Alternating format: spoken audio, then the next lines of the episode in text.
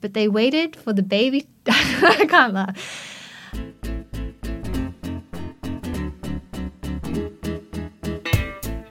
Hello, everybody. My name is Simon Hunter. I'm the editor of the English edition of El País, and this is. ¿Qué?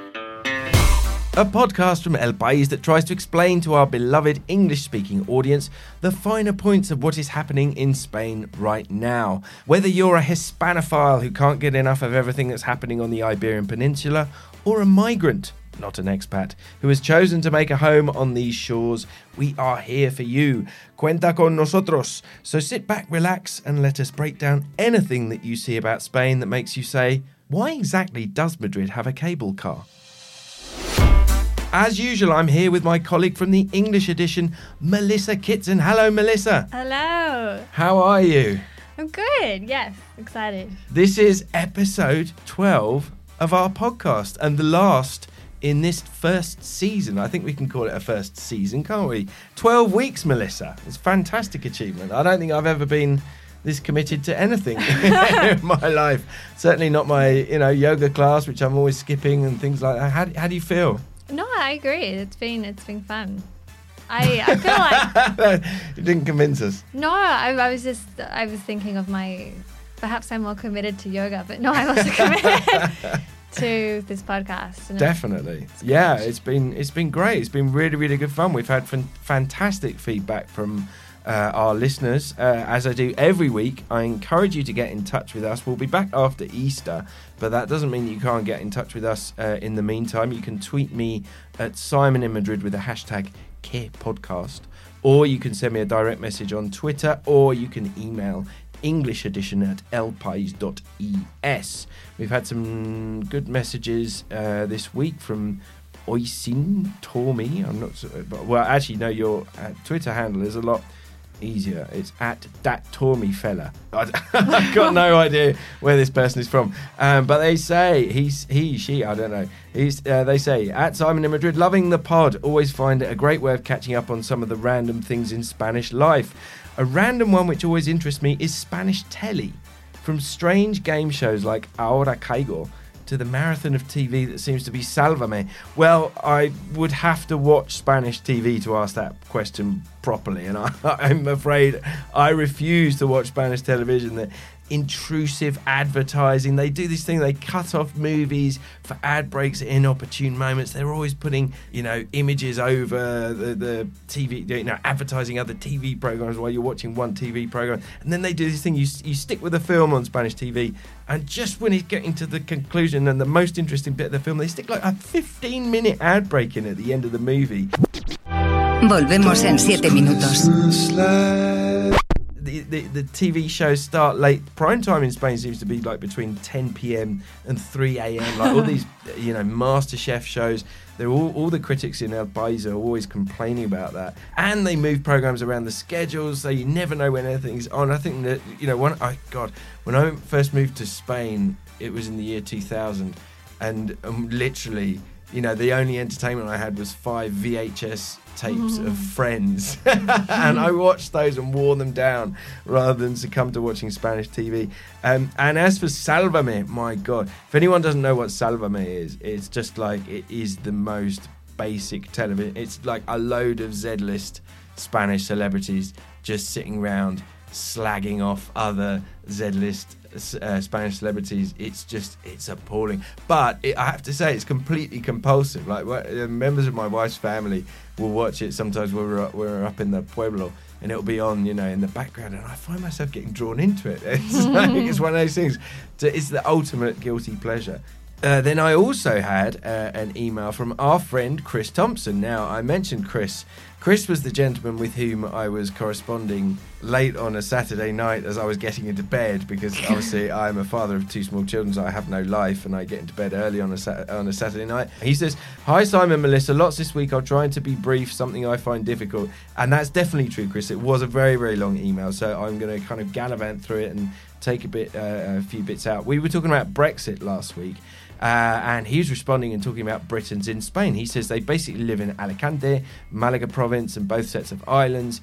The ones you know, as in the ones that we know, um, the youngest professionals live in Madrid and Barcelona, but in Teruel, Merida, Palencia, etc., we don't exist. He says, I live in inland Alicante. We live in the sticks, but our principal town has about 800 people, 500 of whom are Brits. My Spanish is terrible, but I still get to help people when they have to go to hospital because their Spanish is non existent. They don't know who Sanchez or Abascal or Risto Mejide are. They, and he said that's in reference to politicians and a TV presenter. He says of these um, British people in Spain, they do drink a lot. So kind of living up to some um, expat cliches. Oh, I said expat. Ah, migrant, British migrant cliches there. Um, expat is a word that we, we try not to use. Uh, you were talking about applying for Spanish nationality, obviously that was in, in the context of the Brexit conversation. Even if there were not a two year waiting list, what percentage of the Britons living here could answer the questions? Who is responsible for calling a general election in Spain? That's uh, an example of one of the questions. And how many would pass the language level test at A2, B1?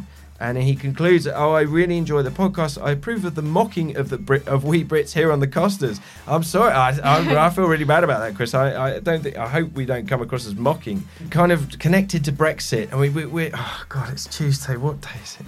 It's Groundhog Day. It's Tuesday, the second of April, and we're still none the wiser as what's as to what's going to happen uh, with Brexit. It's just it's just unbelievable. And to add insult to injury, this is a bit of podcast news for you here. Some bright spark somewhere in the British government has decided to insert an advert about Brexit into every single one of the podcasts that I listen to. I listen to a lot of podcasts, and all of the BBC podcasts are starting with this incredibly irritating little ad. Are you a UK national living in Spain?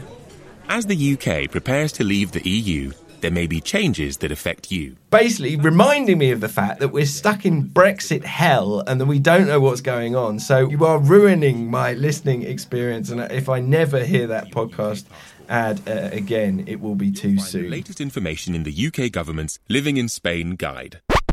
And then we have our star letter this week. Now, this is a, a quality letter. It's from um, David. It says, Hi, Simon. I discovered this podcast a few weeks ago and I'm really liking it so far. I do have a question regarding the Spanish Socialist Party. I see in the polls that they are ahead and look likely to be the largest party in Spain's parliament. This seems to contrast to Europe more widely. We've seen centre left parties like Labour in the UK and the Socialists in France struggle in the last decade. However, in Spain, this seems not to be the case. What is it about the Spanish Socialists that makes them successful? And what lessons could be learned by other European centre left parties? Now, if we asked Melissa this question, she would probably swoon and say. "Oh, Pedro Sanchez, Pedro Sanchez." Uh, Melissa has a little crush on Pedro Sanchez, who is uh, renowned, uh, the Socialist Party leader in Spain, he's renowned for being uh, somewhat of a, a handsome man. Um, but I think we we need a more in-depth, we need a slightly more in-depth um, uh, answer to that fantastic question from David. So let's turn to our big topic then, which is the upcoming elections. The general election in Spain is coming up on April the 28th. We've covered the kind of background of why the election was called in, in previous podcasts. So, why don't you bring us up to date to what's been happening since we discussed this topic? Yes, so a lot has been happening, and the biggest news really from last week was about the Spanish Conservative Party called the Popular Party and some very disturbing claims about abortion.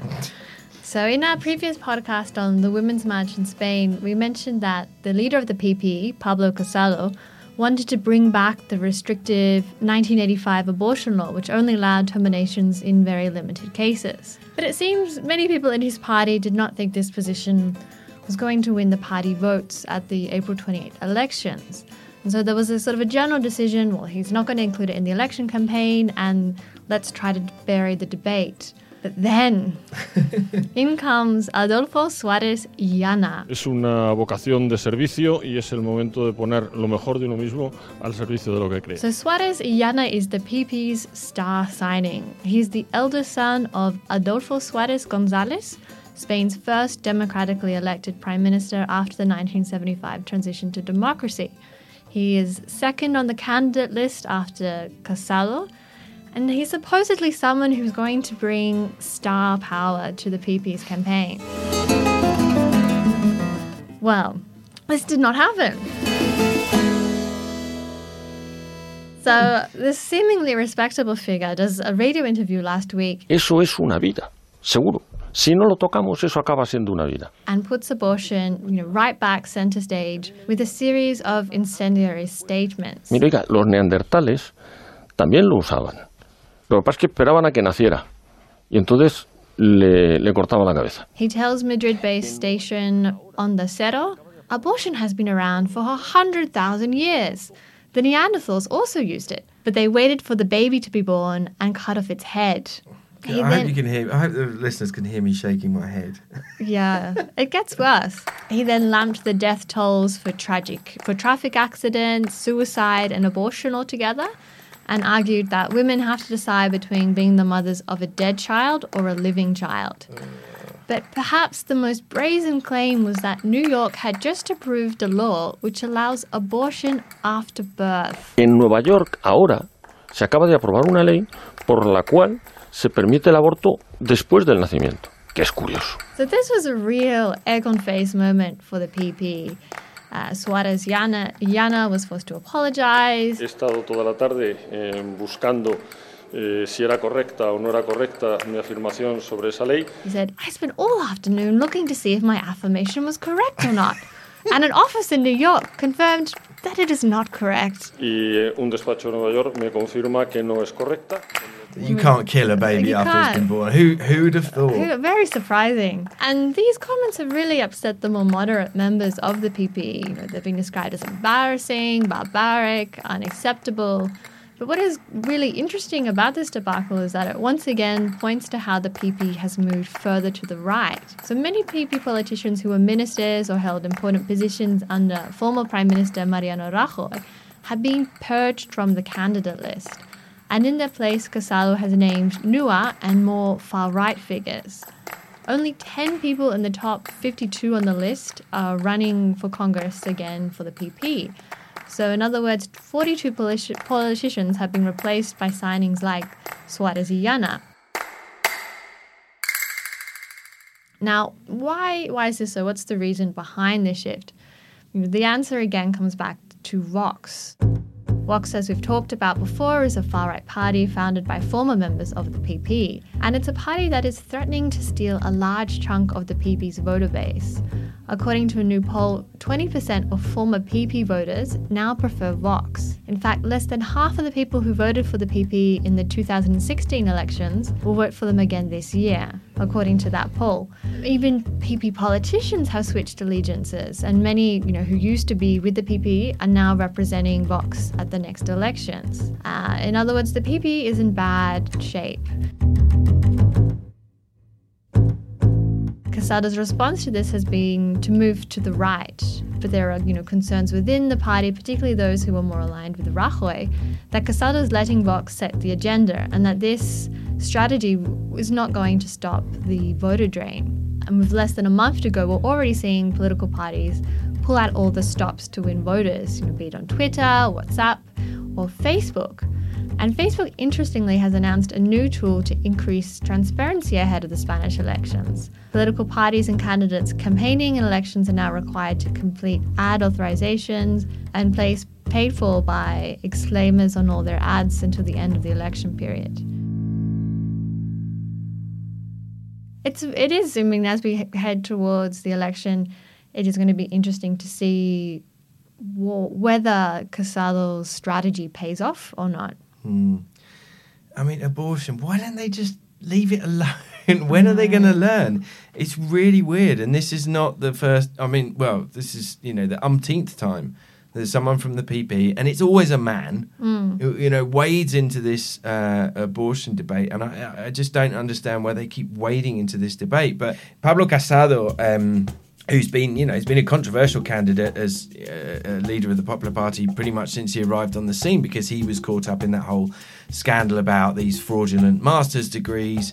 Um, you know, he claims he did nothing wrong, but there's some, you know, serious, pretty serious irregularities uh, in there in this master's degree that he's got. Um, he's talking about you know, being even more hardcore in Catalonia than the previous uh, PP government. The previous PP government, after the Declaration of Independence in, in Catalonia in October 2017, basically invoked Article 155 of the Spanish Constitution, which allowed them to um, suspend uh, the, the region's autonomous powers. I mean, he's he's talking about going back to a new Article 155 in Catalonia, you know, doing the same thing without anything as you know drastic having happened as a declaration of independence. And he wants to get involved in all sorts of areas of Catalan society such as, such as the education system and the regional TV channel TV3 which is often criticized for its uh, you know its perceived um, bias its pro independent slant. For example it's just been told to stop referring to the politicians who are currently being tried in the Supreme Court for um, their role in the independence drive. Um, it's been constantly the channel's been constantly referring to them as um, political prisoners, and you know it's been instructed to stop doing that, which it kind of has, but is using some other sort of phrase to to get around it. So he wants to get he wants to get right, you know, really well. Sounds like Casado's just desperate to get his hands dirty in in in Catalonia, which. Um, I think uh, we could probably predict would be absolutely, you know, catastrophic in terms of the reaction that it would, um, you know, provoke within um, within society within within Catalonia. Probably be completely counterproductive. The, but this is, I mean, this is interesting. This is kind of almost playing into the hands of the Socialist Party in that, that you know, you've got this. Let's talk about fragmentation. You know, we used to have this two-party system in Spain. You know, in, in, in very recent, you know, in the country's very recent history, and now it's just it's insane now when you compare the situation now to you know just a decade ago, and the and the right has completely fragmented. You've got the Popular Party, you've got Ciudadanos citizens, and then of course you've got Vox. Um, the last polling for El País suggested that the the combination of Ciudadanos, the Popular Party, and Vox wouldn't actually be enough to form a government after the uh, upcoming general elections. It looks more likely that the Socialist Party and Podemos, the uh, anti-austerity party Podemos, um, would indeed have just about enough votes with support um, from other smaller parties to form a government. But this this is dangerous for the Socialist Party. Historically, when it looks like the Socialists are going to win uh, an election, that tends to demotivate their supporters to actually go out and vote. Interestingly, we, we mentioned this in a previous podcast, but the the timing of the um, uh, elections just after Easter week is actually going to affect the way that the parties are going to campaign. The Socialist Party has decided that it's not going to be campaigning during those days because there's just doesn't seem to be much point. Everyone's going to be, you know, caught up in their um, fiestas, and also so many people are going to be on holiday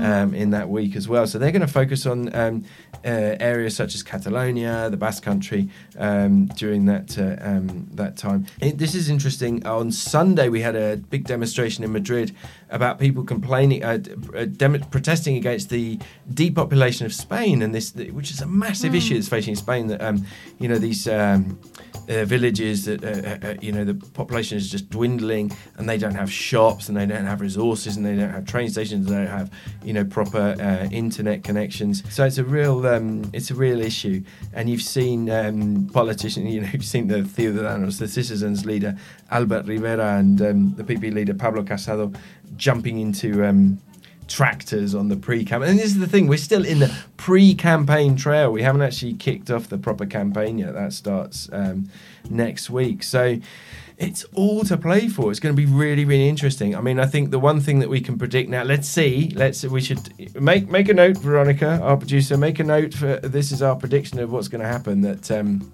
there's going to be no clear winner at these elections. We'll have to come back afterwards and see what uh, our prediction is. Would you like to make a prediction? Uh, would you, is your is your handsome man Pedro Sanchez going to be prime minister again? Do you think? I don't know. As you say, I think there is a risk that people are like, oh, look, they're you know they're ahead in the polls. That's that. Also, I think there is a tendency to underestimate how popular Vox is. You know, the same thing happened a bit with Trump in the US that no one actually wants to say they're voting for Vox. So I think they are going to win more seats than the polls have predicted. Mm. And I think it will be very, very close. Definitely, yeah. It's going to be really interesting.